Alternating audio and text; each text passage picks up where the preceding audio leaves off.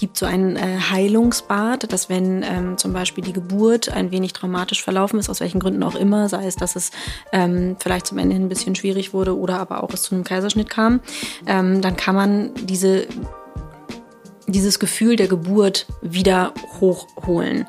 Ähm, und dazu macht man eben den mhm. Raum, in dem die Frau, die Wöchnerin ähm, liegt, ganz richtet man schön her, macht schönes Licht, sorgt vielleicht für ganz schöne Klänge um sie herum und badet dann entweder in Anwesenheit ihrer oder eben ähm, im, in einem anderen Raum ähm, den Säugling. Mhm. Die Frau ist nackt im Bett mhm. und ähm, legt dann diesen nassen Säugling direkt kommend aus dem Heilungsbad sozusagen auf die mhm. Brust, auf die nackte Brust der mhm. Frau. Mhm. Mummelt die dann ganz dick ein in, in, in Tücher, ähm, gibt vielleicht noch so ein bisschen Körperdruck links, rechts mhm. ähm, und verlässt dann den Raum. Herzlich willkommen beim Gefühlsecht Podcast, unserem Lieblingspodcast, wie immer in der gewohnten Rollenverteilung und mit den gewohnten Menschen. Bevor es aber mit uns losgeht, mit dem Podcast losgeht, kommt unser heutiger und seit einigen Wochen schon für die ganze Vorweihnachtszeit sehr, sehr praktischer Werbepartner, Mersor, M-E-R-S-O-R. Und äh, ich bin gerade völlig hin und weg. Cesar, reich mal dein Buch rüber gerade. Mhm. Ähm, Cesar war schneller. Könnte auch daran liegen, dass mein Budget vor Weihnachten immer etwas enger ist. Aber oh. ähm, Cesar war schneller und hat eine Lederhülle für das Leuchtturmheft, in dem du immer zuverlässig. Notizbuch, so Notizbuch. DIN A5 ist das, glaube ich. Ähm, Und das kann man austauschen. Hast du gekauft? Graviert mit dem Namen vorne in mhm. goldenen, also das nennt man, glaube ich, Embossing, wenn das so richtig eingeprägt ist. Genau. In Goldbuchstaben. Und ich bin mal wieder, ich habe schon einen Schlüsselanhänger ja von denen, den ich unfassbar von der Qualität fand. Und ich bin wieder beeindruckt von der Qualität. Mhm. Die Farbe ist tatsächlich auch super schön. Mhm. Ähm, ja, sag mal, was hat es gekostet?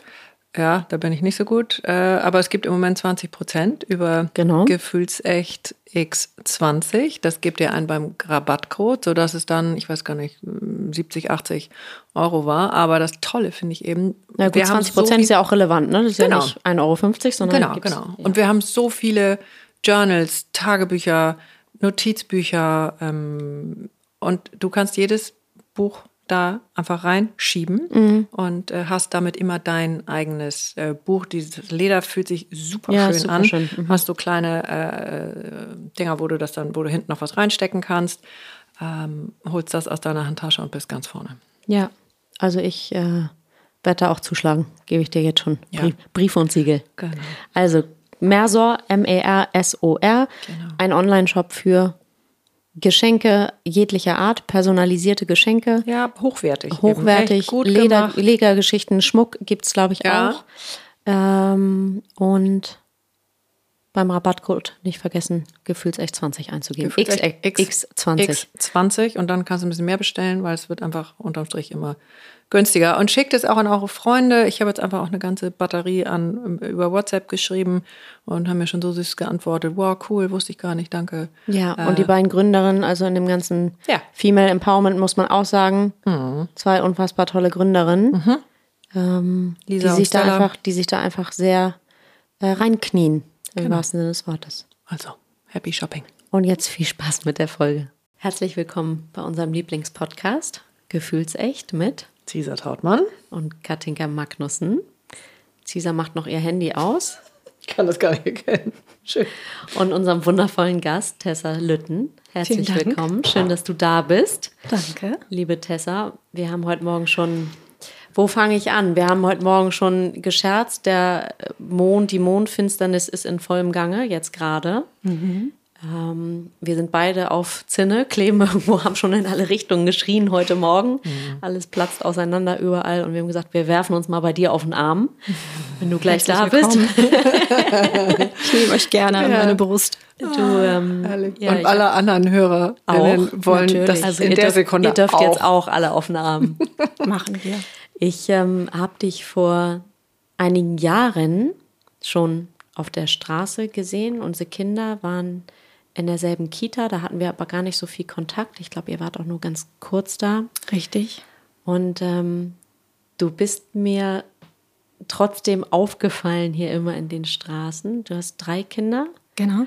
Und eine, also du schiebst deinen Kinderwagen mit so einer Ruhe durch die Gegend und diese drei Kinder sind da irgendwie wie so kleine Satelliten, schweben die da um den Kinderwagen drum und ich habe dazu echt, wie in Gottes Namen geht das, ähm, dass du dabei so eine Ruhe ausstrahlst. Und vor einigen Wochen kamen wir mal ins Gespräch Mhm, durch genau. Zufall. Ja. Und dann sagtest du, du bist Dula und Mütterpflegerin. Genau. Ja. Und da war ich so, okay, that makes a lot of sense. Jetzt wird alles klar. Jetzt wird alles klar. Und ähm, ehrlicherweise äh, weiß ich nicht mal genau, was eine Dula macht. Und das Wort Mütterpflegerin, also wenn ich jetzt an meine Tochter, an meine erste Geburt und Zeit danach und dann meinen Sohn denke, dann frage ich mich, Mütterpflegerin, das Wort, also das gab es irgendwie bei mir gar nicht. Ich hätte auch nicht Nee. danach gesucht, glaube ich. Ich hätte aber auch gar nicht, ich weiß nicht, wie es euch geht, irgendwie gedacht, dass ich da was brauche, weil ich aus so einem, ja, vielleicht auch, mir war irgendwie, also das Kind kommt und dann ist das da und dann muss ich das alles irgendwie wuppen. Also ich wäre nicht mal auf die Idee gekommen, dass mir da irgendwas, ja, dass ich auch Hilfe haben darf oder Unterstützung haben darf, Ja. unabhängig von dem Baby, wofür die Ja. Hebamme da war. Ähm, jetzt lasse ich euch zu Wort kommen. Was macht eine Dula? Was macht eine Mütterpflegerin? Ähm, wie bist du in den Beruf gekommen? Was machst du da genau? Ähm, Fangen wir doch mit einer Frage Genau. an. Welche möchtest du denn oben haben? was macht eine Dula? Was macht eine Dula? Ja, ähm, also vielleicht verbinde ich schon mal direkt so ein bisschen die Begrifflichkeiten Dula und Mütterpflegerin, denn sie haben sehr, sehr viele Überschneidungspunkte. Die Dula ähm, ist eigentlich ähm, eher aus der Richtung Amerika und England ähm, zu situieren, wenn wir das jetzt mal so ein bisschen weltlich einordnen wollen. Aber der Begriff selber, kommt der jetzt aus dem Amerikanischen? Nein, der ist altgriechisch Ja, und okay. bedeutet an sich übersetzt ähm, Dienerin, Helferin der Frau.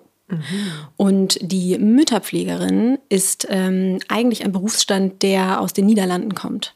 Also in den Niederlanden ist Jetzt, es wo du das sagst, witzig, da habe ich ja studiert und meine beste Freundin hat zwei Kinder bekommen und die bekommen automatisch mit der Geburt zu Hause jemand, der den Haushalt macht. richtig. Der unterstützt, einkauft, Haushalt richtig, macht. Richtig, Ja, das sind die Mütterpflegerinnen. Ja, guck mal. Mhm. Und äh, die Mütterpflegerinnen sind von der ähm, von, von, von dem Aufgabenfeld her relativ weit gefasst. Also man kann sowohl im Haushalt einfach unterstützend da sein. Ähm, man ist aber eben auch einfach für die Familienfindung, Bildung da. Ähm, man weiß ganz, ganz viel über ähm, gewisse Abläufe, ähm, also auch körperlicher Art, die nach der Geburt eintreten können. Bei der Frau. Bei der Frau, richtig. Sag mal Ähm, so ein paar. Es kann sein, dass ähm, die Hormone, wenn man jetzt mal klein anfängt, so einkicken, dass man nicht mehr weiß, wo oben und unten ist und tagelang nur noch weinen möchte. Ähm, und dass man einfach da vielleicht Unterstützung braucht im Sinne von, ich bin für dich da, erzähl mal, ich höre zu, Ja, ähm, ich fange dich auf. Absolut. Das kann irgendwie sein. Total, total. Ich glaube, es hatte eigentlich fast jede Frau, die ein Kind geboren hat, ähm, in welcher Intensität auch immer. Das kann ja sonst auch äh, in die Psychosomatik ähm, Richtig, relativ richtig. schnell gehen. Also ich Genau. hatte an Tag 5 eine Brustentzündung Auch das kann sein. mit äh, Nicht 400, 400 Grad Ja, Gefühlten. Mhm. ja. Und so weiter. Und- Erzähle ich nachher vielleicht noch ein paar Einzelheiten, aber jetzt Ja. erstmal du weiter. Mhm. Genau, also auch das kann natürlich sein. Das sind dann schon schwerere Grade, sage ich jetzt mal, ähm, die in einem Wochenbett einfach auftreten können. Ähm, auch dafür sind wir da, um sowas eventuell einfach ähm, ja zu also benennen zu können, dürfen wir es nicht. Also wir dürfen nicht äh, diagnostizieren als Mütterpflegerin. Dafür sind immer die Hebammen da oder die Ärzte. Aber wir können es eben einfach erkennen und entsprechend ähm, weiterleiten. Ist ja auch völlig wurscht, wie es heißt. Genau. Also es geht ja nur darum, Hilfe Ja. zu haben und nicht Ja. alleine zu sein Genau. in diesem, was da so alles an Veränderungen, sage ich jetzt mal als äh, banale Überschrift. Ja, da sagst du was ganz Schönes. Das ist tatsächlich ein ganz, ganz wesentlicher Punkt. Ähm, und wir sind auch dafür da, um ähm, Geschwisterkinder vielleicht so ein bisschen mit aufzufangen, in die neue Situation einzubetten, ähm, uns auch einfach den Geschwisterkindern mal anzunehmen. Ähm, ganz oft ist es für Zwillingsmamas oder Zwillingsfamilien eine unfassbare Hilfe, wenn eine Mütterpflegerin einfach mit dabei ist und das fehlende Paar Hände ist. Ähm, es ist, also es gibt so viele Möglichkeiten, eine Mütterpflegerin bei sich irgendwie mit einzubauen, Ähm, es gibt aber eben auch einfach Fälle, wo es äh, diagnostisch einfach nicht anders möglich ist, weil einfach aufgrund eines Geburtstraumas die Mama nicht imstande ist, sich um das Baby zu kümmern mhm. oder um den Rest was, der Familie. Was heißt das? Dass das die kann Geburt so traumatisch war, dass auf der einen Seite könnte es zum Beispiel sein, auch wieder jetzt vielleicht äh, kleiner gedacht, ein Kaiserschnitt und mhm. sie kann einfach nicht in dem Sinne heben, mhm. aufstehen, ähm, aufstehen, sich ums Kind kümmern, wie sie es vielleicht gerne möchte. Ähm, und es können natürlich auch größere Geschichten sein, dass einfach vielleicht ähm, durch einen enormen Blutverlust mhm. Ähm, der Kreislauf so nicht da ist oder eine Post-OP irgendwie, also eine, eine, eine, eine postnatale OP stattgefunden hat ähm, weshalb die Mutter äh, nicht so da sein kann für die Familie. Und auch dann ist es einfach großartig, um, um, um diesen ja, um dieses Berufsfeld Mütterpflegerin zu wissen, mhm. ähm, was ganz viele nicht tun. Und es gibt es ja im Zweifel nach wie vor, also das, was jetzt, ähm, also ich habe vor 24 und 26 Jahren ein Kind bekommen, ähm, da war das noch ein bisschen normaler, ähm, dass die Männer eben auch nicht zu Hause waren. Richtig. So. Und heute sind viele Männer, nehmen sich ja auch die Zeit, viele Väter oder ja. frische Väter, nehmen sich ja häufig die Zeit, aber das kann man auch nicht ewig machen. Ähm, nee. Weil das Leben geht ja irgendwie weiter. Genau. Ja, ich finde auch, also das war, bei uns war das so und das ist im Rückblicken auch ein bisschen Fluch und Segen, weil auf der einen Seite ähm, ist es ganz toll, jemanden zu haben. Auf der anderen Seite hat man ja vorher vielleicht auch nicht so viel Zeit zusammen verbracht. Und mhm. ähm, also da muss man schon auch sehr viele Felder plötzlich neu definieren. Genau. Und Zusätzlich zu. Alle. Ja, alle müssen ganz viele Felder neu definieren. Also die ja. Männer, das Baby sowieso, die, die Mutter, ähm, die Geschwister. Ja, irgendwie war mein Satz aber früher, dass eben nach der Geburt des ersten Kindes ist nichts mehr so, wie es Wie's vorher war. war. Nee, das mhm. ist korrekt. Und das also das ist wirklich einfach, also der Versuch eines neutralen Satzes.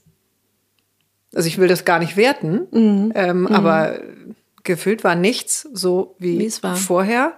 Und eigentlich wird auch alles anders. Mhm. So, natürlich und da dreht sich die Welt weiter. Vor. Nee, und die Welt dreht sich weiter und ich Klar. bin nach wie vor die und die Frau mit den und den, weiß ich nicht was, Charaktereigenschaften ja. und so weiter und Erfahrung.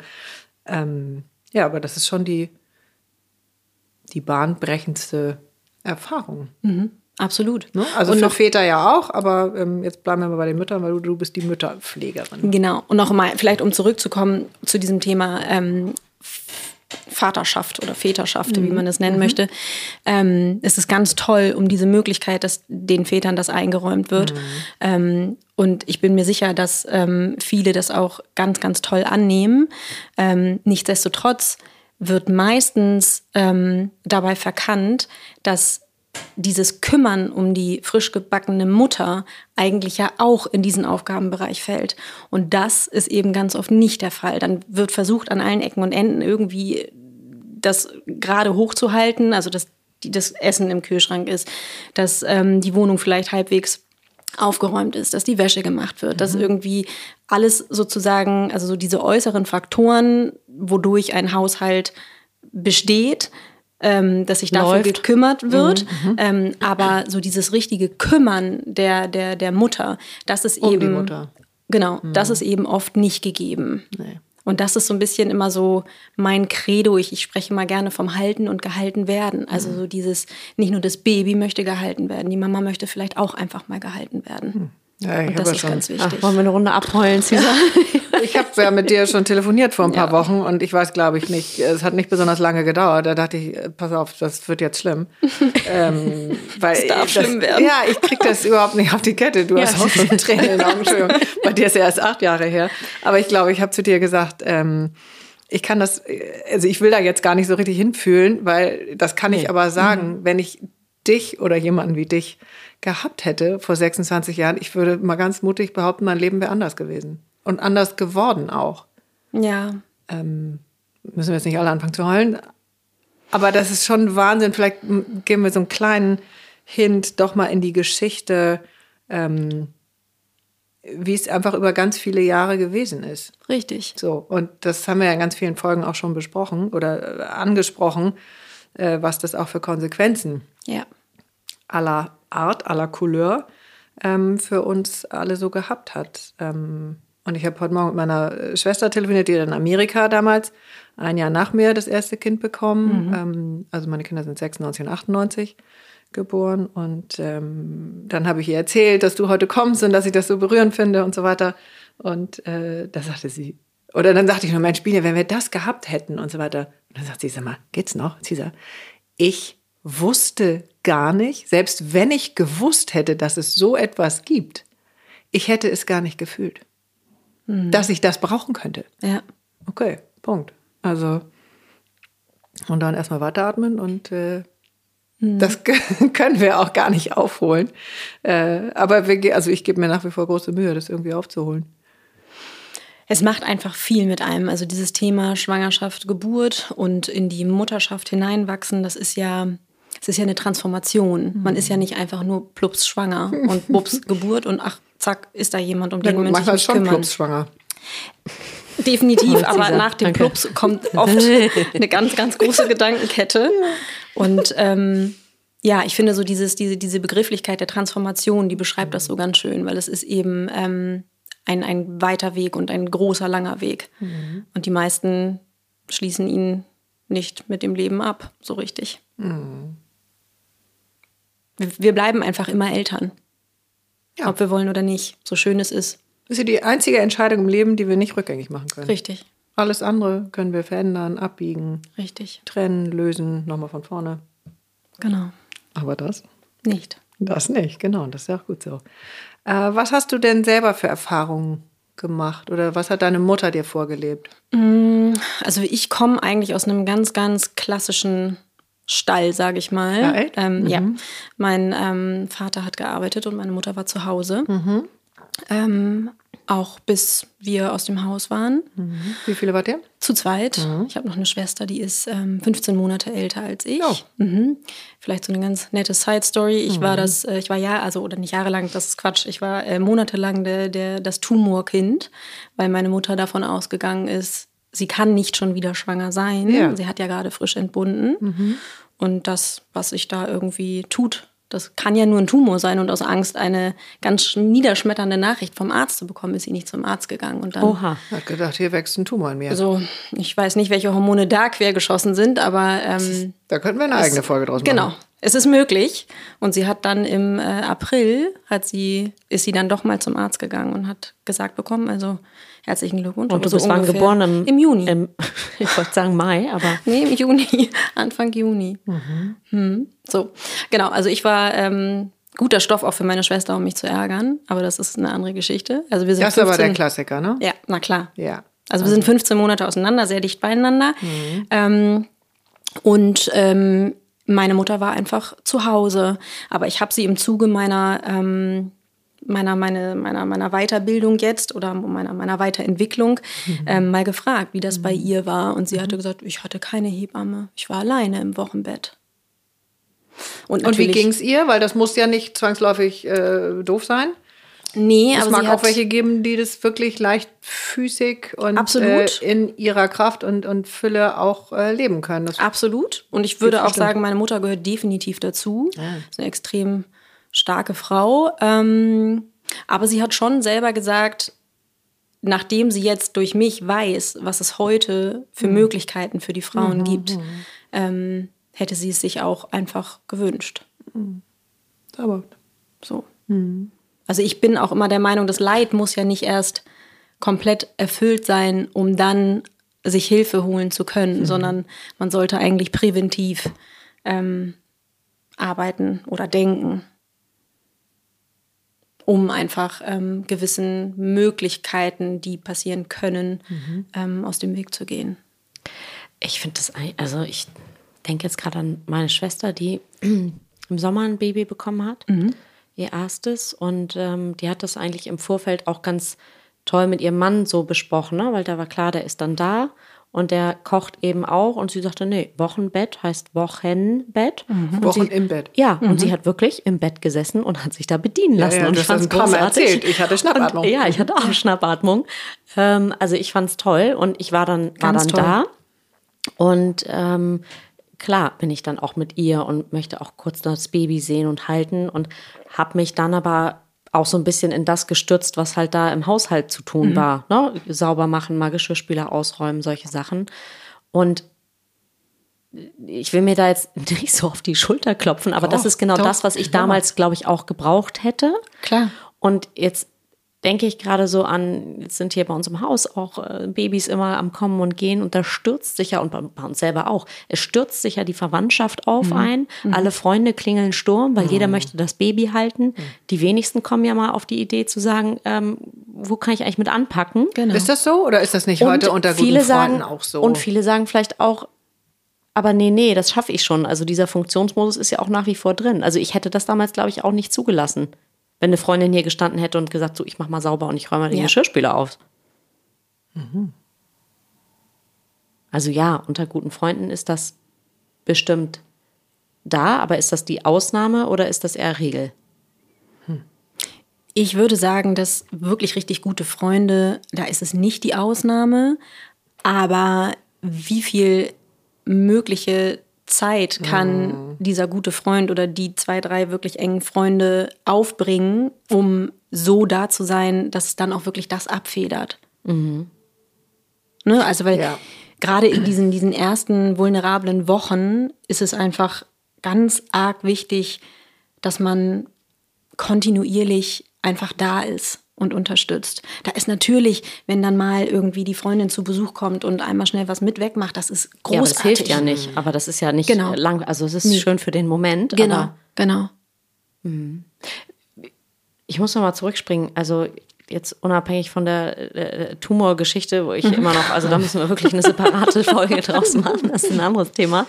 Ähm, jetzt springen wir mal 18, 19, 20 Jahre weiter. Ähm, du kommst von der Schule und wusstest da schon, dass du das machen willst? Oder hast du, wie kam das, dass du da so reingerutscht bist? Ich hatte immer eine Affinität zu Kindern. Ähm, also habe immer gerne auch auf Kinder aufgepasst und fand dieses Thema immer spannend und habe dann nach der Schule ganz klassisch erstmal studiert, Germanistik und Geschichte und wollte eigentlich ähm, in die Grundschule. Ja, und habe dann über ein Praktikum relativ schnell festgestellt, das ist nicht der Ort, an dem ich sein möchte. Aber du hast nicht auf Lehramt studiert. Ich habe äh, damals schon den neuen Studiengang belegt, das war Bachelor und Master. Ach, das gibt's sogar da. Ja. Entschuldigung. Mhm. Bin oldschool. Und da konnte ich relativ schnell, also schon im zweiten Semester, den ähm, anderen Weg einschlagen, sozusagen, ohne das Studium verlassen zu müssen. Und ähm, bin dann danach ähm, erstmal, also ich habe zehn Jahre jetzt PR gemacht.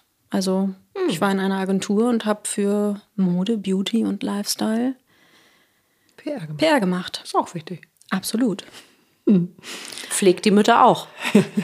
Auf eine gewisse Art und Weise, die definitiv. Und es war auch ein ähm, schöner und wichtiger Schritt in meinem Leben. Ich will den nicht bereuen, überhaupt nicht. Ähm, aber mit der Geburt meiner ersten Tochter habe ich relativ schnell gemerkt, das kann es irgendwie nicht gewesen sein und ich brauche so ein bisschen mehr. Die ist jetzt wie alt? Die ist jetzt zehn. Ich brauche ein bisschen mehr Futter. Ich brauche ein bisschen mehr was fürs Herz, ein bisschen mehr. Weil du es selber auch vermisst hast? Ja, ja.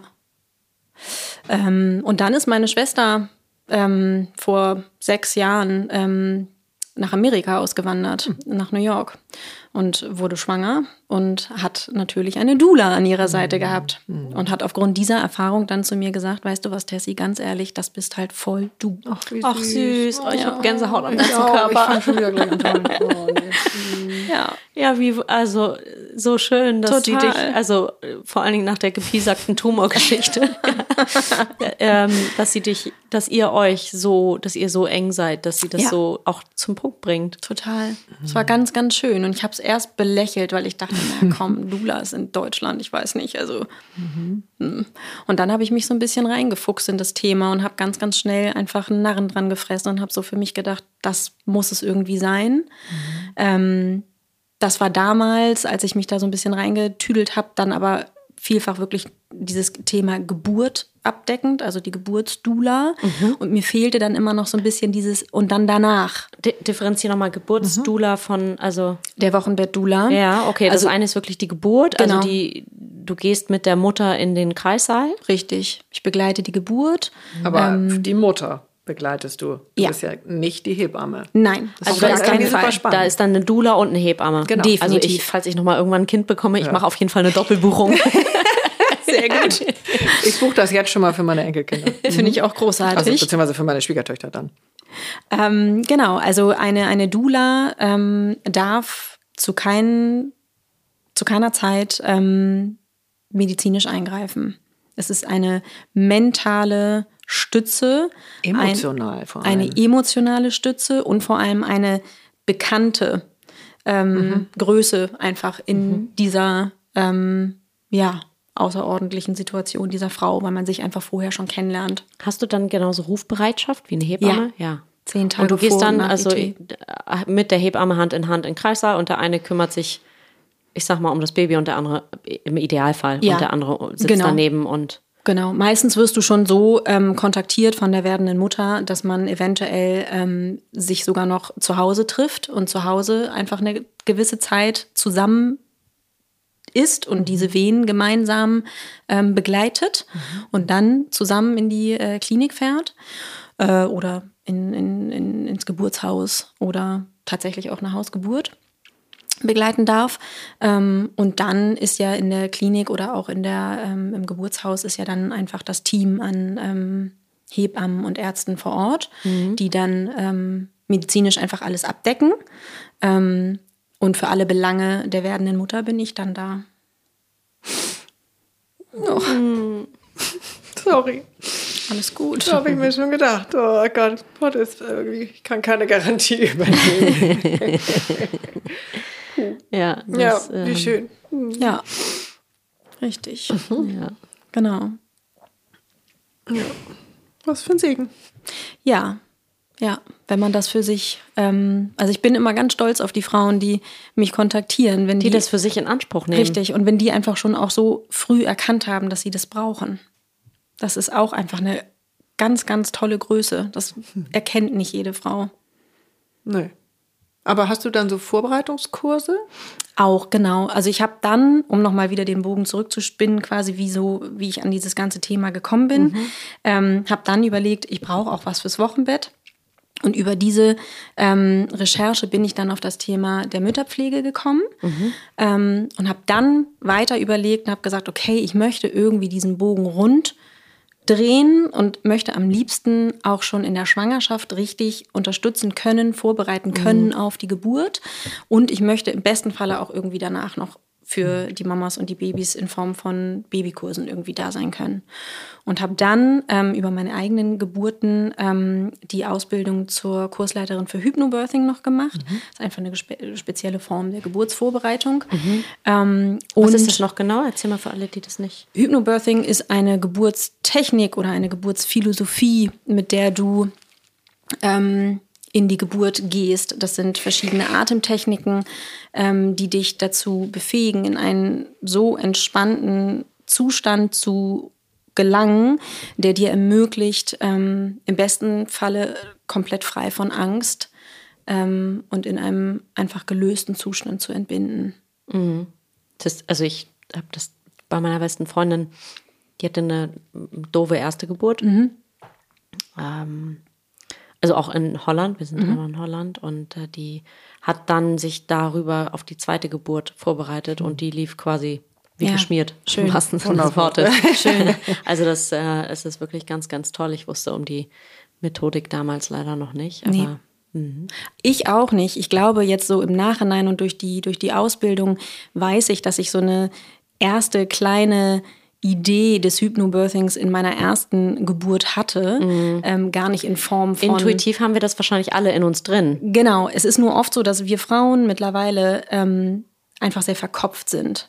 Und der Kopf sollte im besten Falle Draußen ähm, bleiben. Zu Hause bleiben, ne? Ja. Genau. Das ist aber Ich auch nehme dich auf jeden Fall mit. Mal. Du- Ich würde mal andersrum sagen, du kriegst auf jeden Fall noch ein Kind. Genau. Damit du Tessa Ja, bei dir haben deswegen. kannst, weil Nein, du deswegen. einfach als, als Frau Don't und say als it out Mutter, loud. Ja, ja. Äh, brauchst say du nochmal die Erfahrung. Ja, das heilt, würde ich jetzt mal Ja. sagen. Also, äh, aber irgendwie war ich jetzt vorher noch woanders. Du bist ja auch eine, eine maximale Entlastung ähm, für den werdenden Vater, für das Paar, weiß gar nicht, was ich noch alles aufzählen will. Also für das System. Im besten Falle ja. Entlastung oder bist du auch bist du auch, wirst du auch als Konkurrenz manchmal empfunden? Bislang gar nicht. Nee, auch von den Vätern nicht. Gar nicht. Nee. Die sind meistens einfach wirklich dankbar, dass noch jemand mit so viel Zeit im Gepäck, mhm. das ist ja auch ein ausschlaggebender Faktor, ähm, einfach zusätzlich da ist. Und gibt mhm, nee, mach du mal. Wir, wir sammeln auch, die Fragen einfach äh, parallel auf so einem Blog. Gibt es auch Väter, ähm,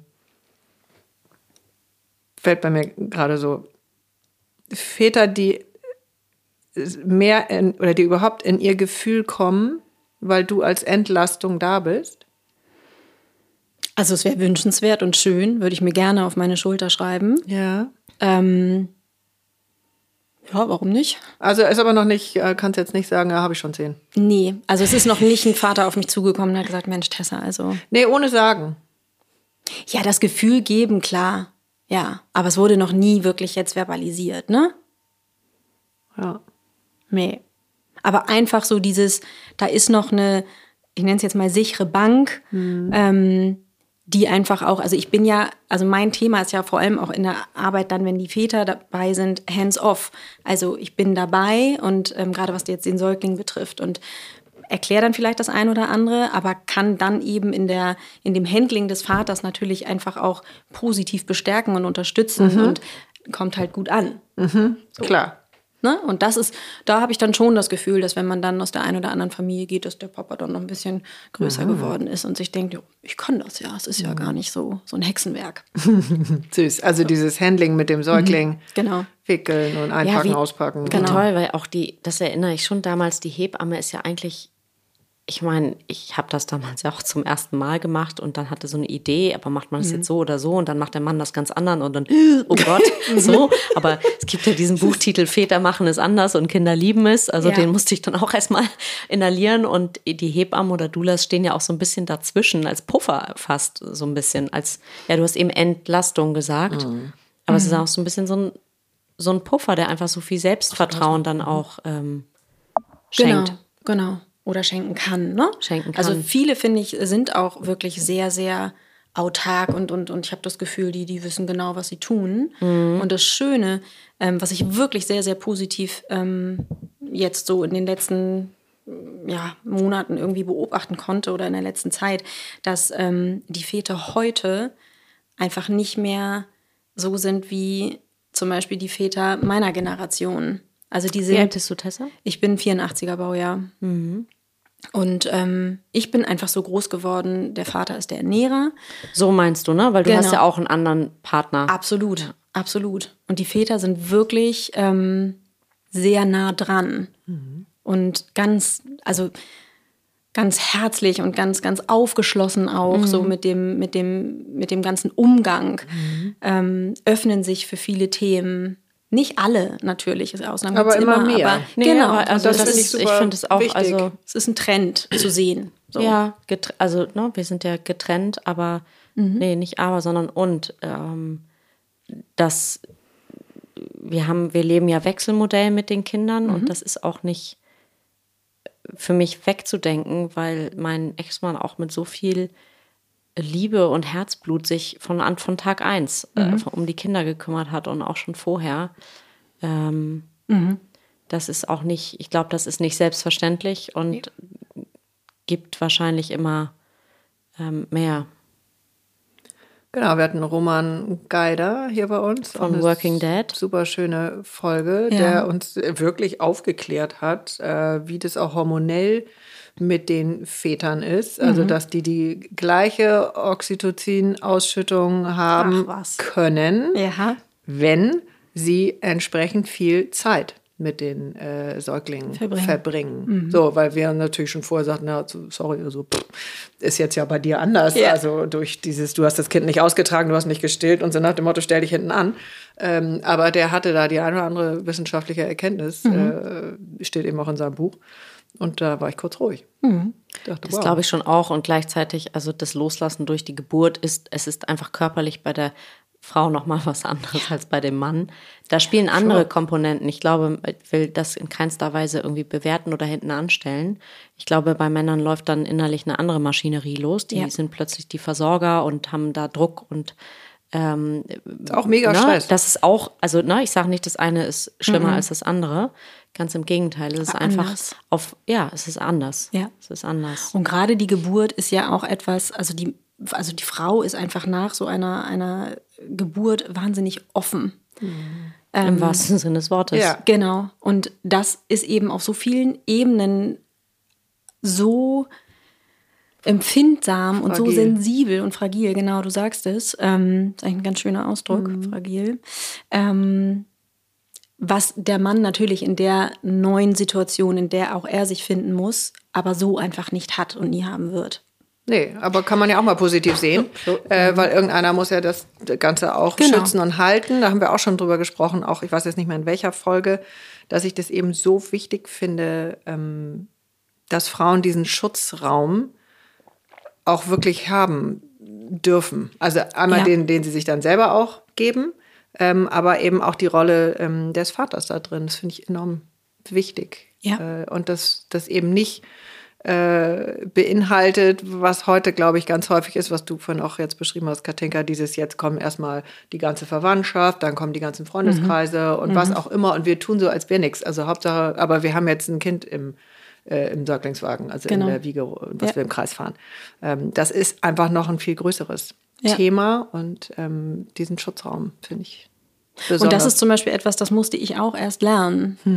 Ähm, also ich hatte, vielleicht um nochmal zurückzukommen auf diese ganz eigene Geschichte, ähm, meine erste Tochter kam acht Wochen zu früh und ich kannte dieses Ding Wochenbett nicht. Das war für mich nicht existent. Die war die Hat erste deine Mutter dir auch nicht mitgeteilt? Nee, Ist ja auch spannend, ne? ja. Also aber auch sonst niemand. Also ich Hat finde auch in deiner also ich war- Schwangerschaft also- kein, also auch Nein. das Wort fiel nein, gar nicht. Nein, nie. Niemals. Waren sie einfach hübsch weiter. Ja, also es, es war ja auch gar nicht anders möglich. Sie war drei Wochen auf der Intensivstation. Oh. Nach drei Tagen Krankenhaus hieß es dann für mich Adieu und Tschüss. Sie können jeden Tag dann morgens und also morgens kommen und das Krankenhaus abends wieder verlassen. Ich war Ende 20. Ich habe das, ich habe das gar nicht groß hinterfragt. Ich habe das einfach gemacht. Ich fand es auch, also ich muss auch jetzt sagen, ich fand es jetzt nicht traumatisch schlimm. Ich bin da gut durch die Zeit durchgekommen. Aber logischer, also oder was heißt logischerweise, aber ich habe mich dann, nachdem ich dieses kleine Knäuel nach drei Wochen aus der Intensivstation abgeholt habe und mit nach Hause nehmen durfte, habe ich mich ja nicht wieder ins Bett gelegt. Nee. So, das Leben ging dann halt los mit Baby zu Hause. Und fortan klingelte und rummelte es an allen Ecken und man war einfach wieder das kleine Männchen, was strampelte und äh, einfach so sein Leben neu sortiert hat und einfach angefangen hat, dann äh, mit Kind zu leben. Wie geht das denn? Muss ich jetzt nochmal fragen. Ähm, also wenn du entbindest, Mhm. dann gehst du nach relativ kurzer Zeit nach Hause Mhm. ohne das Kind, logischerweise. Und deine ganze, äh, dein ganzes System läuft ja weiter Mhm. auf, äh, ich brauche eine enge Bindung mit meinem Kind, ich will das Kind stillen. Mhm. Also diese ganze natürliche äh, Abfolge. Wie war das? ging dann eben nur tagsüber. Ähm, also ich war ab dem ersten Augenaufschlag, keine Ahnung, morgens zwischen sechs und sieben, war ich getrieben von, von, von einer Energie, einfach nur ins Krankenhaus zu kommen. Ja. Ähm, musste natürlich auch in der, genau, in der Zeit, wo ich nicht da war, Ja. Mhm. abpumpen. Habe die Zeit meistens genutzt, um mindestens einmal, wenn nicht sogar zweimal nachts auf der Intensivstation anzurufen und zu fragen, Mhm. ob alles in Ordnung ist. Ähm, Ja, und wahrscheinlich auch reinweise, also ich erinnere die Zeit vor allem, jetzt waren meine Kinder nicht auf der Intensiv, aber ich habe ja trotzdem nächtelang auf dem Klo gesessen und nur geheult. ja klar, das kommt Weil da dann einfach auch. so ein äh, Hormoncocktail irgendwie kommt, kind, ob Kind da oder nicht. Also Ja. man ist ja in so einem Und das hatte ich Das- nicht zum Glück. Das kommt natürlich irgendwie auch noch dazu. Ähm, aber sonst war ich einfach davon getrieben, sofort äh, dorthin zu fahren und bei Tür schließen des Krankenhauses wieder nach Hause zu fahren. Aber wie gesagt, es war okay. Es war irgendwie nicht so, dass es mich ähm, belastet hat in, den, in der Phase. Ähm, aber deshalb kannte ich dann bei, beim, beim, beim zweiten Kind dieses Thema Wochenbett nicht.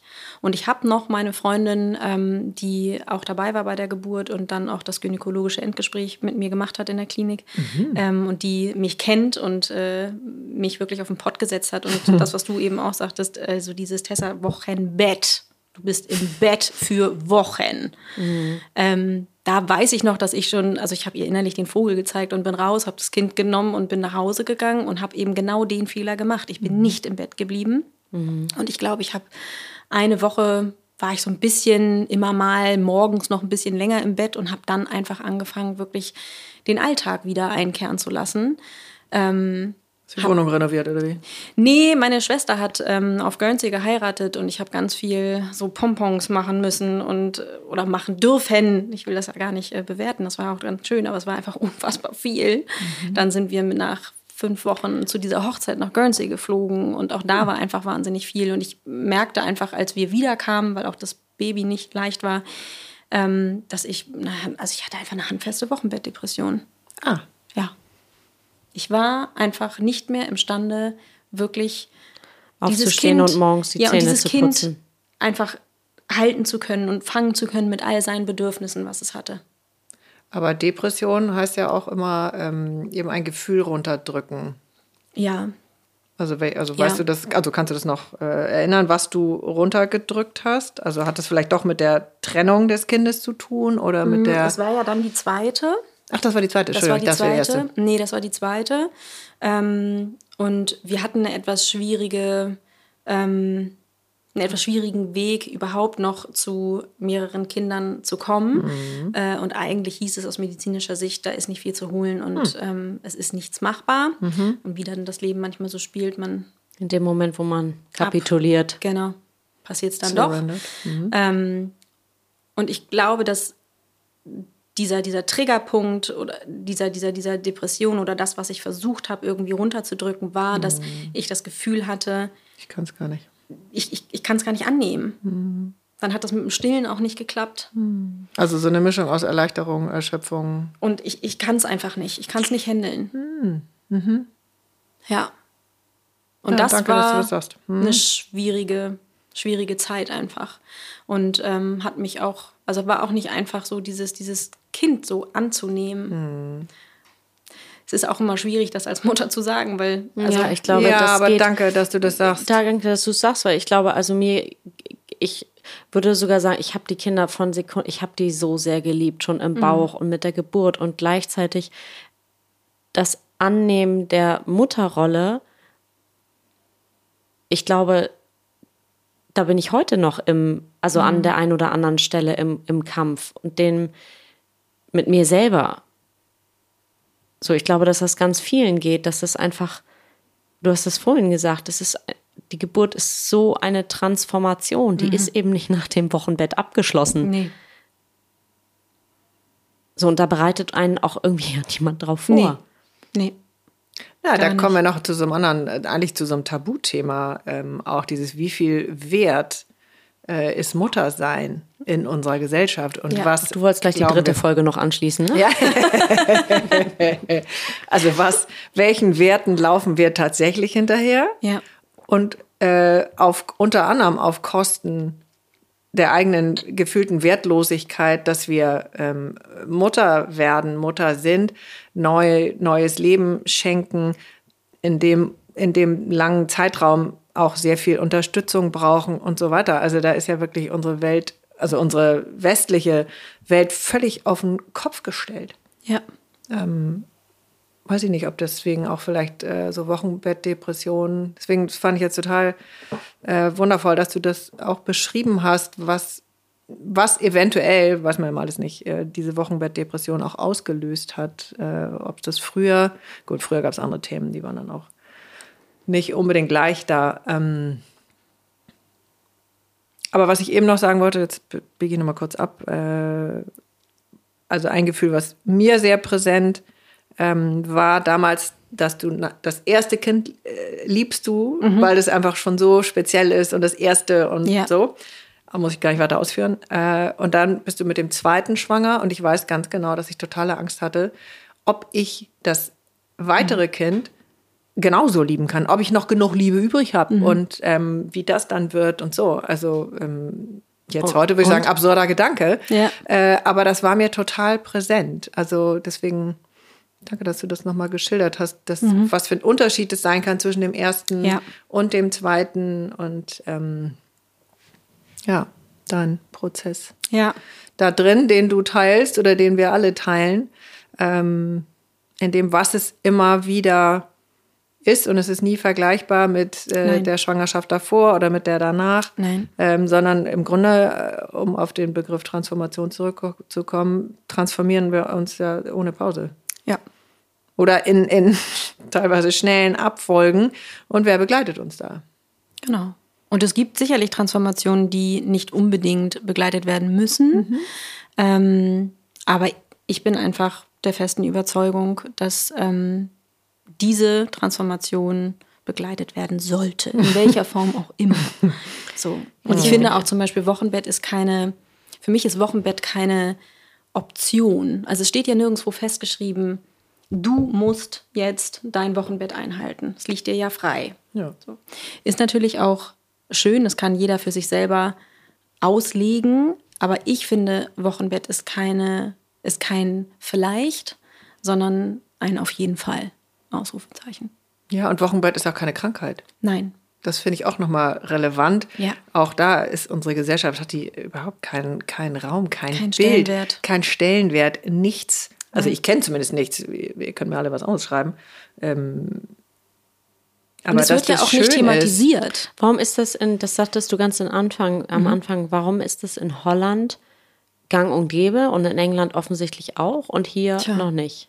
Gute Frage. Vielleicht sind da einfach so diese, diese, diese Werte des, des Dorfes von früher, was ähm, durch einfach Globalisierung und Co.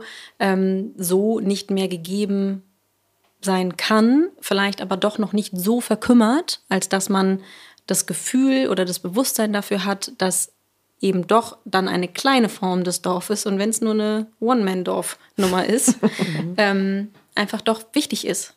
Also wir sind wir wieder bei dem alten Satz, wir überholen uns alle selber die ganze Zeit. Ja. Ich glaube, das ist geschichtlich, das haben wir auch schon ein paar Mal angesprochen. Äh, ja, ist natürlich in unserer Kultur ähm, so eine gewisse Härte und Kälte Ja. ähm, nicht erst äh, seit den Nazis, sondern das Nein. war auch schon davor. Äh, ich will nicht sagen, gehörte das zum guten Ton, aber Ja. so, so sind wir groß geworden. Ähm, also gab auch alle möglichen anderen Richtungen noch, aber äh, zumindest in den äh, letzten, frage mich was, 100 Jahren, ähm, ging es darum, im Funktionsmodus Richtig. zu sein, nichts zu fühlen und ähm, das wurde eigentlich äh, gefeiert. Ja, Also dann warst du ja auch eine gute Frau. richtig. So, dann Ja, bist du da gut durch. Am Tag, ich erinnere das nach meinem Sohn. Ich traue mich eigentlich, also jetzt heute denkt ein Teil von mir auch oder schämt sich auch irgendwie dafür, ich weiß nicht. Am Tag des Ge der Geburt meines Sohnes habe ich meine alte Hose wieder angehabt und äh, zugekriegt und ich war da irgendwie auch stolz drauf und fand mich irgendwie auch, also man hat mir die Geburt nicht angesehen. Alle Ja. dachten, oh, bist du zu Besuch hier auf der Geburtenstation? Und ich saß so, nee, ich habe gerade ein Kind gekriegt und fand mich irgendwie irrsinnig toll. Ja. Im Nachgang würde ich mir am liebsten dafür eine watschen. Ich dachte, boah, wie krass bist du über, über dich und deine körperlichen Bedürfnisse und das, was da gerade passiert, eigentlich drüber gegangen. Ja. Da waren die Amerikaner zum Beispiel auch schon weiter, ähm, weil meine Schwester in Amerika entbunden hat und die hatte in der Zeit, äh, ich nie vergessen, einen Going Home Dress. Ja. Ich so, was hast du? Also ich habe die Klamotten von meinem Mann getragen. Und was ist ein Going Home Dress? Ja, also, weil da hast du noch, jetzt, du warst nicht das Beispiel dafür, aber nach der Geburt siehst du ja normalerweise nicht aus, direkt wie Nee, im äh, vor der Fall. Schwangerschaft, Ja. sondern da hast du irgendwie noch so ein paar Kilo äh, mit dir dabei. Das heißt, du musst auch eine entsprechende Klamotte haben. Mhm. Und ähm, bei mir gab es fast keine Schwangerschaftsklamotten, also habe ich die Sachen von meinem Mann getragen und meine Schwester hatte original ein Going Home Dress. Der war für dieses ähm, nach Event? der Entbindung musst du ja dann nach Hause gehen und dann möchtest du ordentlich aussehen. Also da wolltest du ja nicht im Bademantel gehen. Das ist doch verrückt. Ja, ich habe dieses, das werde ich nie vergessen. Ja. Ich war Lichtjahre davon entfernt. Also, aber jetzt sind wir bei den Klamotten. Ähm, Ja, aber auch das spiegelt ja wieder ganz schön wider. Also was ich auch erlebe, dass ich, wenn ich dann frisch in die frisch gebackenen Familien komme, dass ich jedes Mal sage, und ihr duscht bitte nicht, ihr macht euch nicht fertig. Ich komme und ihr seid einfach im Bett. Das hätte ich nicht geschafft damals. tja. Also nicht Das zu schaffen die duschen. wenigsten. Nee, das würde ich, also das würde ich auch heute nicht. Ähm, Aber das ist mir, also nicht, dass es mir wichtig ist, aber Ja, mir ist klar, es immer wichtig zu Sinn. sagen, einfach, weil ich möchte kommen, ohne dass die andere Seite denkt, oh Gott, ich muss jetzt aufstehen, weil Tessa kommt in einer halben Stunde. Noch mehr Und Druck. ich habe noch, genau. Das möchte ich ja auf jeden Fall vermeiden. Also, Und machst du das dann zum Beispiel, also stelle ich mir jetzt auch gerade ganz furchtbar schön vor, ähm, dass du die Frauen badest Das kann man machen, ja. Es gibt ganz und denen schöne... die Haare wäschst oder so? Klar. Also Gott, da gibt es auch so viele Filmszenen, wo ich auch im Strahl geheult habe. Ja. Also es gibt ganz wunderschöne, auch so fast ritualisierte Ja. Geschichten, die man machen kann, wenn es die Frau zulässt. Zum Beispiel? Ähm, es gibt so ein äh, Heilungsbad, dass wenn ähm, zum Beispiel die Geburt ein wenig traumatisch verlaufen ist, aus welchen Gründen auch immer, sei es, dass es ähm, vielleicht zum Ende hin ein bisschen schwierig wurde oder aber auch es zu einem Kaiserschnitt kam, ähm, dann kann man diese dieses Gefühl der Geburt wieder hochholen. Ähm, und dazu macht man eben den Raum, in dem die Frau, die Wöchnerin ähm, liegt, ganz richtet man schön her, macht schönes Licht, sorgt vielleicht für ganz schöne Klänge um sie herum und badet dann entweder in Anwesenheit ihrer oder eben ähm, im, in einem anderen Raum ähm, den Säugling.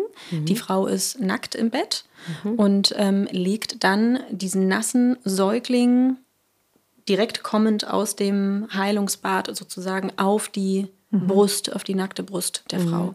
Mummelt die dann ganz dick ein in, in, in Tücher, ähm, gibt vielleicht noch so ein bisschen Körperdruck links, rechts ähm, und verlässt dann den Raum und lässt die zwei, oder auch wenn der Papa Lust hat dabei zu sein, verlässt dann ähm, den Raum für, für, für diese, ja, für dieses irre Maß an Intimität.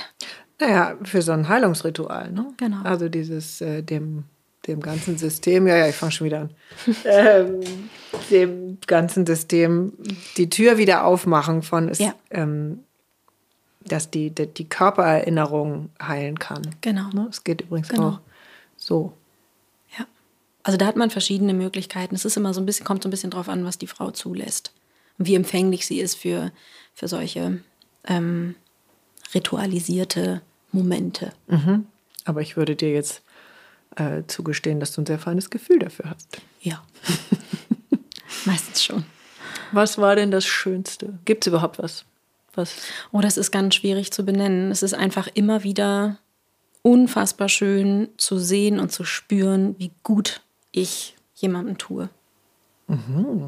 Also wie gut ich in meiner Rolle als Dula oder Mütterpflegerin ähm, anderen tun kann.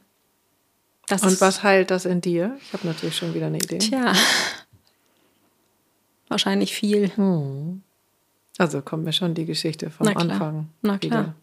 Wahnsinn. Also so schön, dass du das sagst. Ja, Aber also ich wir haben glaube, wieder so das- einen schönen Naja, Raum auch, hier. dass du den, dass du das den, also das glaube ich, schaffen die wenigsten an, jetzt benannt oder nicht benannt oder bewusst oder unbewusst, an diese, an die Urwunde, in Anführungszeichen, ranzukommen und die zu heilen im eigenen Sein. Also da so ein, du, da so einen Kreislauf draus ähm, zu machen Ja. und du verkörperst das ja, das, was ich ganz am Anfang sagte. Du ganz schön, verkörperst das.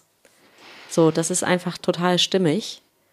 Ähm, ja, das schaffen sehr, sehr, sehr wenige.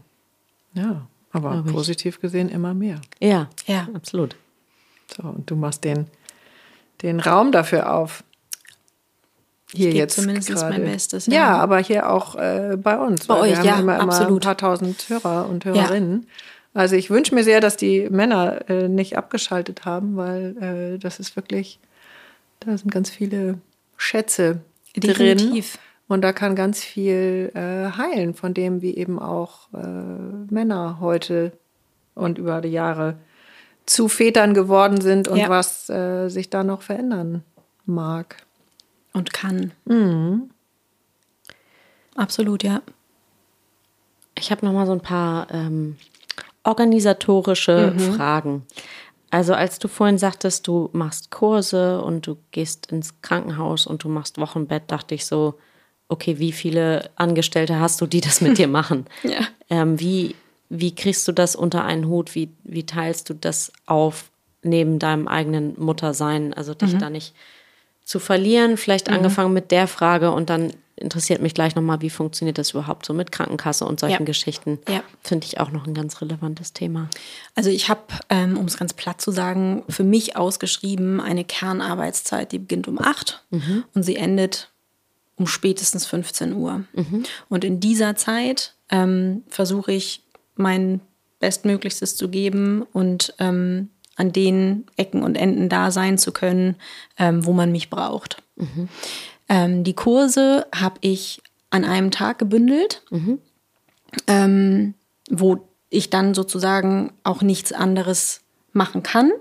Äh, hier und da kann ich noch mal einen kurzen Hausbesuch einschieben, aber eigentlich ist so dieser eine Tag Kurstag. Noch mal kurz, in Mhm. den Kurstag kommen die äh, werdenden Mütter oder Mhm. unterrichtest du ähm, Mit Baby. Mit Baby. Ich mit hab, Baby oder auch dieses Dula-Sein? Nee, die, also der Kurstag, ähm, da habe ich am äh, Vormittag bis Mittag ähm, Babykurse, also Elternkurse. Ja, okay. Und am Abend die Hypnobirthing-Kurse. Genau. Mhm. Und ähm, das, also diese Lücke dann dazwischen, ermöglicht mir dann wieder einfach das Dasein für meine Familie, für meine Kinder. Mhm. Ähm, und wenn mein Mann dann abends nach Hause kommt, gibt es einen Handshake und ich ähm, fahre in die Hebammenpraxis und mache dann da noch die, den, den Abendkurs, den Hypnobirthing-Kurs. Aber nicht jeden Tag. Nein, das ist einmal die Woche. Ja. Man kann die Hypnobirthing-Kurse auch für den privaten Raum nutzen, also dass ich dann zu jemandem nach Hause komme. Das mache ich auch. Das wäre dann noch mal ein oder zwei Abende in der Woche dazu. Aber das ist eher Ausnahme. Ausnahme. Genau, genauso wie die Babymassagekurse, die kann man auch privat buchen. Die sind dann mal am Wochenende. Wo, hast du eine Website oder? Ja. Wie, äh, ist sehr schön. Kleiner Shoutout. Dankeschön. Äh, tessalütten.de. Alles in einem Wort. Alles in einem und äh, Lütten mit UE. Genau, also Tessa mit SS Mhm. und dann E L-U-E-T-T-E-N. Genau, richtig. .de. Und ähm, du bist selbstverständlich hier in Hamburg. Richtig. In Eppendorf, Hohe Luft. Genau. Ist deine Hut, wo ich dich Im äh, seit Jahren. Stadtteil, ja, wie ich finde. Wo ich dich seit Jahren äh, Ja. rumstromern sehe durch Ja. die Straßen. Aber das, Und Entschuldigung, wenn ich unterbreche, das wird es ja im ganzen Land geben.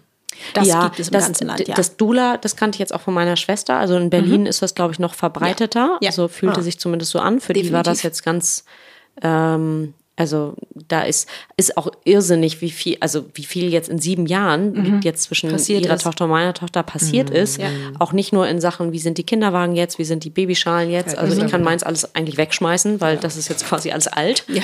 Ähm, Und fast gefährlich. Ja, fast gefährlich. Bis hin zu, also Essen, also äh, die fangen jetzt an, die fängt jetzt an mit Beikost und das geht dann nicht mehr so. Ich habe damals, was habe ich alles vorgekocht und einvakuumiert und jetzt geht es aber alles mit, ich weiß nicht, wie heißt das, wenn die, wenn die die Stückchen Let so, weaning. genau, die sollen also, Was? Let Weaning. Oh nee. also jetzt wird äh, quasi äh, das Essen direkt gereicht in der Ursprungsform, also natürlich durchgekocht. Äh, und die sollen, also meine Schwester schickt täglich Fotos, wie dieses Baby eigentlich ähm, nicht nur sich selbst so zerstört, sondern die gesamte Küche. Ich weiß nicht, wo überall diese Sachen kleben. Ja. Gab es bei uns auch, aber in einer anderen Form. Ja. Also äh, äh, jetzt ein Das ist bisschen auch nochmal eine Folge. Ich verstehe Ja. überhaupt nicht, wovon wir reden. Ich höre nur gerade Steg zum Stillen. Aber Also in Berlin, ich wollte nur sagen, in Berlin und in anderen Städten gibt es das selbstverständlich auch und Ja. teilweise noch sehr viel weiter. Ähm, gefühlt als hier in Hamburg-Eppendorf, wo wir alle noch irgendwie klassisch in der Rolle sind, wir müssen das alles selber wuppen und, am Und? nächsten Tag in die Hose passen. Äh, was ist denn äh, in Österreich und in der Schweiz? Wie ist da? Weil Gute wir haben ja auch da Frage. viele Hörerinnen. Gute Frage, bin ich ehrlich gesagt überfragt. Okay, aber das müssen die Leute dann googeln. Ja. Gibt ja jetzt einen Impuls dazu. Wie ist es denn, also jetzt angenommen, rein hypothetisch, da kommt jetzt ein Kind. Ja. Äh, ich äh, werde auf dich aufmerksam, natürlich über den Podcast Gefühlsecht. Auf jeden Fall. So, und schau jetzt auf deiner Website, Mhm. ähm, komm zu dir, sehe die Kurse. Das ist wahrscheinlich ganz normal, wie man auch einen Yogakurs bucht, bucht man auch deine Kurse. Genau. Und ähm, jetzt würde ich, habe ich aber das Gefühl, okay, das könnte irgendwie helfen, wenn ich das Kind bekomme, dass du mit dabei bist, Mhm. dass du mich danach betreust. Ähm, habe ich da jetzt horrende Summen auf der Payroll, sag Mhm. ich mal? Ist das sowas wie eine Beleghebamme? Zahlt das die Krankenkasse? Äh, Wenn ja, welche? wenn ja, welche? Muss ich mich noch ummelden? du siehst, there's so many, many questions. Yes. Ähm, also, die Arbeit als Doula ist eine Privatleistung. Und da ist es abhängig von, von Dula zu Dula, was für Pakete sie anbietet. Ähm, und auch da hat man ähm, eine Preisrange, die aber ungefähr immer sich im, im gleichen Maß abspielt. Also zumindest ist es mir noch nicht unter, ich nenne es jetzt mal Kolleginnen vorgekommen, dass ähm, jemand für eine Geburtsbegleitung 250 Euro ähm, auf die äh, Karte schreibt und jemand anderes 3800. Also es ist irgendwie immer im, im, im, im gleichen Bereich. Und meistens liegt es, ich werfe es jetzt einfach mal so in den Raum zwischen, also jetzt für eine reine Geburtsbegleitung, ähm, das hat meistens äh, ein, ein, zwei Vortreffen, ähm, dann eben diese Rufbereitschaft zehn Tage vor und zehn Tage nach ET, plus eben die Geburt. Und das ist auch ein, ein, ein Stadium, den die Frau dann entscheidet. Also wenn die Frau sagt, pass auf, Tessa, ich hätte dich jetzt einfach gerne an meiner Seite, komm bitte, ähm, dann liegt es nicht an mir zu sagen, nö, ich glaube, das ist noch nicht so wichtig. äh, ich schlafe lieber noch mal drei Stunden, ich komme dann. So, Ja. dann ich komme dann. Und wenn dann die Geburt noch 12, 18, 36 Stunden dauert, dann dauert sie so lange. Aber ich bin da. Ähm, und das und dann ist es meistens noch ein Treffen danach. Das ist so ein klassisches Geburtspaket, sage ich jetzt mal. Und das liegt bei den meisten so angefangen bei 700 Euro ähm, hin zu 1,5. Das ist ja eigentlich absurd. Also Entschuldigung, dass ich das also sage. Ja. Für, du bist zehn Tage rufbereit, Ja. machst die Geburt, die jetzt Zwischen meisten, drei Stunden also ich sag und drei mal Tagen ist? Zwischen drei Stunden und drei Ja. Tagen und bist danach auch nochmal zehn Tage rufbereit und kriegst dafür irgendwie 700 bis 1500 Euro. Das ist schon, ähm, Schmerzensgeld. Wobei man sagen muss, es gibt Studien, die belegen, dass die Geburt mit einer Dula sehr viel schneller ab vonstatten geht. Aber so weit sind wir wahrscheinlich noch nicht, ne? dass das auch eine äh, Krankenkasse Kassenleistung irgendwann ist. übernimmt. Nein. Das wird ja noch äh, ein bis 4.000 Jahre dann dauern, Ja. äh, bis das in unseren Systemen Wenn überhaupt. und durchgesickert Also das ist. Thema der Beleghebamme ist ja mehr oder weniger schon fast, fast ausgestorben. Also wie viele Beleghebammen gibt es noch? Eine Beleghebamme zu bekommen ist so gut wie unmöglich. Das heißt nur private kriegst du, oder? äh, Beleghebamme heißt, dass du jemanden mit zur Geburt bringst. Ich glaube, Also viele deine- Ach Krankenhäuser... so, das ist eine Beleghebamme. Ne, also das- Ah, ich glaube, sorry. viele bring, dürfen, viele Krankenhäuser erlauben das auch gar nicht mehr. Jetzt Ja. sagtest du vorhin auch, dass unter Corona, also du darfst eigentlich gar nicht mit, es sei denn, Nee. es ist eine alleinstehende Frau, die das Genau. Kind bekommt, weil nur noch Genau. eine Person mit in den Kreißsaal darf. Ähm, Da gibt es sicherlich auch in de, dem einen oder anderen Krankenhaus Grauzonen. Ähm, aber ähm, wenn man das jetzt mal mit, äh, also wenn man sich einfach mal so diesen, diesen, diesen Stand anguckt, dann ähm, ist natürlich einfach eine, eine ähm, personelle Begleitung ähm, unter dieser, ich nenne es jetzt mal Ausnahmesituation, klar. ähm, ein extremer Benefit für den Verlauf und Also, für das gesamte Mindset hätte ich, einfach. also ich, keine Ahnung, Frau. rückblickend, ich hätte dich für das halbe Jahr durchgebucht. Und ich hatte zum Beispiel bei meiner ersten Geburt eine Beleghebamme. Und das meinte ich vorhin mit. Weil? ich glaub, weil ich einfach, ähm, also das, nee, das hatte meine Gynäkologin, hatte mir das ähm, tollerweise äh, geraten und hatte mir auch eine empfohlen. Und das passte wie Arsch auf Eimer. Entschuldigung. Nee, gut. Mhm. Ähm, und das war auch, glaube ich, meine erste Berührung, ohne es zu wissen, mit dem Thema Hypnobirthing. Weil auch ich bin ein absoluter Kontrolletti. Ähm, und ich hätte aus meiner Sicht allen Grund gehabt zu sagen, ich bin hier im Kreissaal, es ist acht Wochen zu früh und bei mir gehen gerade alle Lampen aus, weil ich einfach nur Schiss habe. Ähm, der Kreissaal war voll, das war ja keine normale Geburtssituation. Ich hatte, ich weiß nicht, Kinderärzte, Kinderkrankenschwester, es war ja alles, die standen mit allen möglichen Geräten bereit. Die blanke Panik da in dem Laden. Eigentlich hätte ich es haben können, ähm, aber in dem Moment, als meine Beleghebamme reinkam, habe ich einfach gemerkt, Du wusstest, was für, alles wird ich, gut. ich konnte abgeben. Und es war eine unfassbar, unfassbar schöne Reise ins Leben mit diesem Kind zusammen. Es war unfassbar. Obwohl es acht Wochen zu früh war. Und obwohl sie danach nicht bei mir auf der Brust gelandet ist und obwohl sie danach im Bettchen lag und sofort weggeschoben wurde. Toll. Und da habe ich gemerkt, wie wichtig es einfach ist, ähm, diesen Support Frauen geben zu können und einfach so da zu sein. Ja. Na, du füllst da echt einen Mangel. auf. Der, äh, also das Loch ist groß. Ja.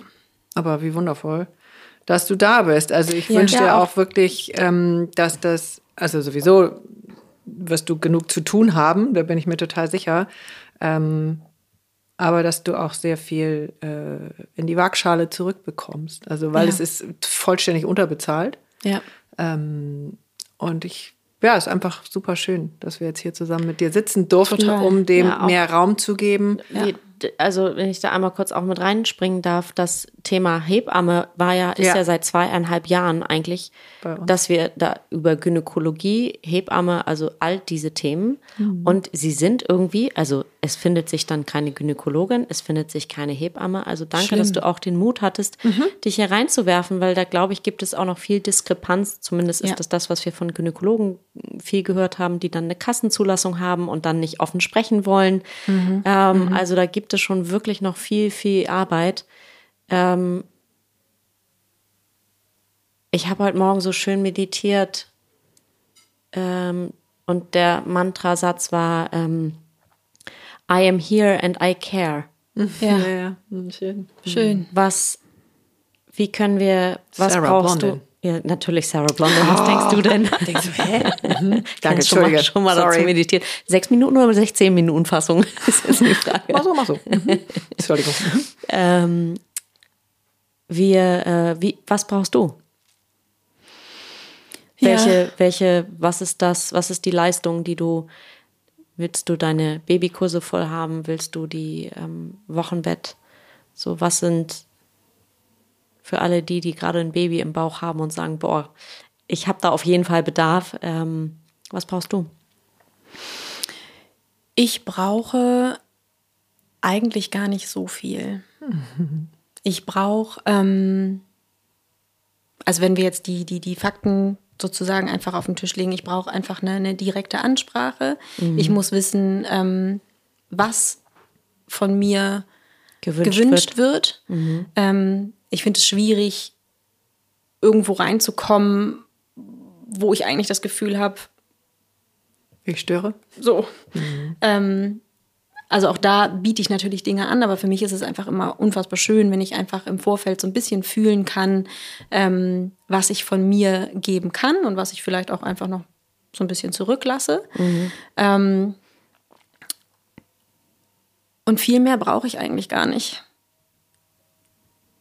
Also ich brauche so diese direkte Ansprache und, und das ehrlich und offen sein. Also weil es bringt mir nichts, ähm, für jemanden da sein zu wollen, der ähm, aus welchem Grund auch immer merkt, ähm, er kann sich mir nicht öffnen. Und ich bin in dem Moment dann eher jemand, der vielleicht störend in diese kleine Einigkeit. Also die Belastung und nicht die Entlastung. genau, genau. Aber da sind wir wieder bei einem deiner frühen Themen. Themen. Und auch dafür Ja. brauchst du wahrscheinlich genau das und machst das. Ja. Ähm, weil wenn du in eine Familie kommst, die noch nicht so weit ist, aus welchen Gründen auch immer, und die dich dennoch gebucht haben, hat dieses Gefühl der Ablehnung ziemlich sicher gar nichts mit dir zu tun. Nein, wahrscheinlich nicht. Und dafür, Dafür- machen wir ja diese ganzen Sachen. Richtig. Und dafür gibt es auch immer, also ich, mir ist es immer wichtig, dass ich ähm, Familien mindestens ein oder zweimal vorher treffe und kennenlerne. Und ich sage dann auch ganz ehrlich, es ist keine einseitige Entscheidung. Ich muss auch ein gutes Gefühl Ah, haben. schön, ja. Mhm. Weil wenn ich das Gefühl habe, das passt nicht und das ist ähm, ein Rahmen, in dem ich auch einfach nicht das geben kann, was ich kann. Ähm, und durch den Job weiß ich endlich, dass ich was kann. Dann ist das nicht so richtig, also dann hilft es niemandem. Schön. Schön, dass du das noch als Ja. Beispiel nennst. Dieses, Ja. wenn du keinen Fuß in die Tür kriegst, ähm, hörst du auf, Ja. dich anzustrengen. Ja. Oder irgendwo hinzugehen, wo du immer an so eine Betonwand gehst. Genau. Ähm, das musst du ja nicht mehr. Nee, Sehr cool. Ha! Gott, Wahnsinn. viel Stoff. Viel Stoff. Und ja. irgendwie gäbe es noch unfassbar viel zu Ja, sagen. Ja. du kommst auch bestimmt noch mal. Genau, wir, wir kommen nochmal drauf zurück, weil das waren jetzt wirklich irgendwie total tolle, reiche ähm, Momente. Also ich habe jetzt nicht durchgeheult, aber ähm, Boah, viel für viel. deine Verhältnisse. Ja, ist auch schön, finde ich auch gut. Ähm, Jetzt würde ich einmal noch die äh, Überleitung machen, weil ähm, ich über den Wert, weil darüber haben wir auch gesprochen. Mhm. Und äh, wir haben einen neuen Sponsor oh. ah. für unseren Podcast. Und äh, das wird jetzt schön, weil äh, ihr kennt den alle. Ähm, unser neuer Sponsor, wir sind es nämlich selber. Äh, wir fangen bei uns an. Und äh, wir haben auch Lust, dass jemand anders unser Sponsor wird, haben wir auch schon angefangen, aber jetzt äh, fangen wir mal mit uns an. Wir haben äh, ein Konto bei PayPal mhm. und ähm, haben den Titel jetzt mal Donation for Inspiration, weil uns ja wirklich zauberhaft so, so viele schreiben aus dem In- und Ausland, ja. äh, dass wir sie so inspirieren und dass wir, und das Lob geht jetzt an dich, dass wir eben so inspirierende Gäste haben. Ähm, dass die Leute ganz viel mitnehmen. Das wird auch das heute so toll. sein. Und äh, deswegen könnt ihr auf das Konto, wie heißt das, bei PayPal? Ich glaube, es ist paypal.me und dann Schrägstrich gefühlsecht. Genau. Wird dann aber angezeigt auch. Ähm, haben wir das eigentlich bei Instagram da? Haben wir auch, packen wir da auch rein, steht auch oben bei Instagram in unserer Bio drin. Genau. Mit einem Link. Ähm, ich glaube, es kam so ein bisschen aus der Ecke, was zum Beispiel bei Inside Timer, wo wir meditieren, da kannst du ja dann auch zwei Euro, ein Euro, fünf Euro, 50 Euro, was mhm. auch immer geben. Mhm. Und es hilft uns natürlich total, dass wir nicht jeden Monat seit zweieinhalb Jahren mhm. ähm, das Ganze selber stemmen. Jede Woche eine neue ähm, Folge. Ja. Sondern eben auch dann mal sagen können, okay, wir fahren jetzt mal nach Berlin und weil wir eben die und die fürs Mikro haben wollen oder auch nicht. Ähm, ja, das ist eine schöne. Und tatsächlich an dem Tag, als wir das, war total schön, ja. an dem Tag, als wir das veröffentlicht haben, ich glaube vor ein, zwei Wochen auf Instagram, ähm, mit großer Überwindung auch, hm. ähm, kamen direkt, äh, ja, Männer, Frauen, keine Ahnung, haben geschrieben, haben überwiesen, haben auch äh, ich war völlig geflasht, 150 Euro äh, Beträge überwiesen. Ich dachte so, wow, ist das toll. Ähm, das ist so schön, dass das nicht, ich sag mal, wir sitzen hier und reden das Ganze rein ins Mikro mhm. und das geht dann raus in die Welt und da ist Resonanz auf Instagram, wir kommen in die, in die Kommentare, da passiert ganz viel, aber mhm. die Art von Wertschätzung mhm. auf der monetären Ebene dafür zu bekommen, ist einfach nochmal ganz, ganz, ganz toll. Absolut. Also wünsche ich dir auch. Deswegen äh, war das schön, dass wir darüber nochmal gesprochen haben, was du alles kannst, mhm. leistest mhm. und aus so einer wundervollen Leichtigkeit und Herzenswärme weitergeben willst. Danke. Und ähm, ich wünsche dir ganz viel Ausgleich. Vielen Dank. Hat mich sehr berührt Schale. hier mit euch. Ja, ja ganz, ganz schön. schöne Runde. Ganz toll. Vielen, vielen Dank. Also wir sind wieder reich beschenkt. Äh, schön. Ja, andere müssen dienstags von halb zwölf bis halb eins irgendwelche anstrengenden Jobs machen. Das ist ja auch alles fein, aber wir dürfen. Die muss ja auch jemand machen. Ja, genau. aber wir dürfen das machen und sind da äh, beglückt. Jetzt feuern wir, befeuern wir. Was wollen wir, was möchtest du befeuern, liebe Tessa?